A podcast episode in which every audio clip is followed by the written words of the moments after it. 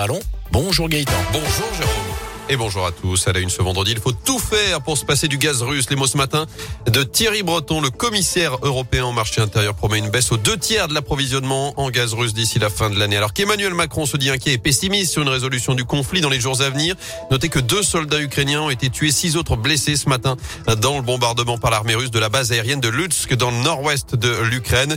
Je rappelle que les dirigeants des 27 de l'Union européenne sont réunis encore aujourd'hui à Versailles pour discuter justement de leur indépendance énergétique, des capacités de défense défense commune, mais aussi de leur aide à apporter à l'Ukraine.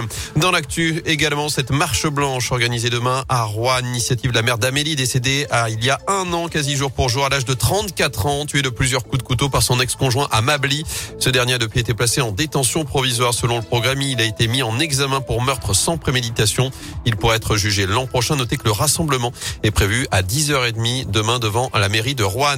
À suivre aussi de nouvelles marches pour le climat demain chez nous et partout en France. Ce sera le cas notamment à saint à partir de 10h30 au départ de la Bourse du Travail. Rendez-vous à 15h du côté de Rouen-Plage.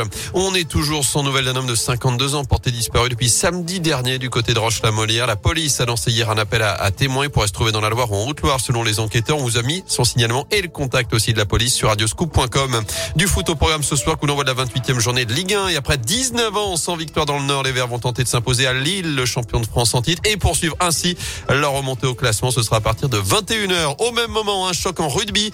L'équipe de France se déplace à Cardiff pour défier le Pays de Galles lors de la quatrième journée du tournoi des Six Nations. Et puis en basket, Saint-Chamond se déplace à Aix-Maurienne, le leader de Pro B. Saint-Chamond en passe d'une nouvelle victoire après celle face à Tours mardi à la. Ce sera à partir de 20h.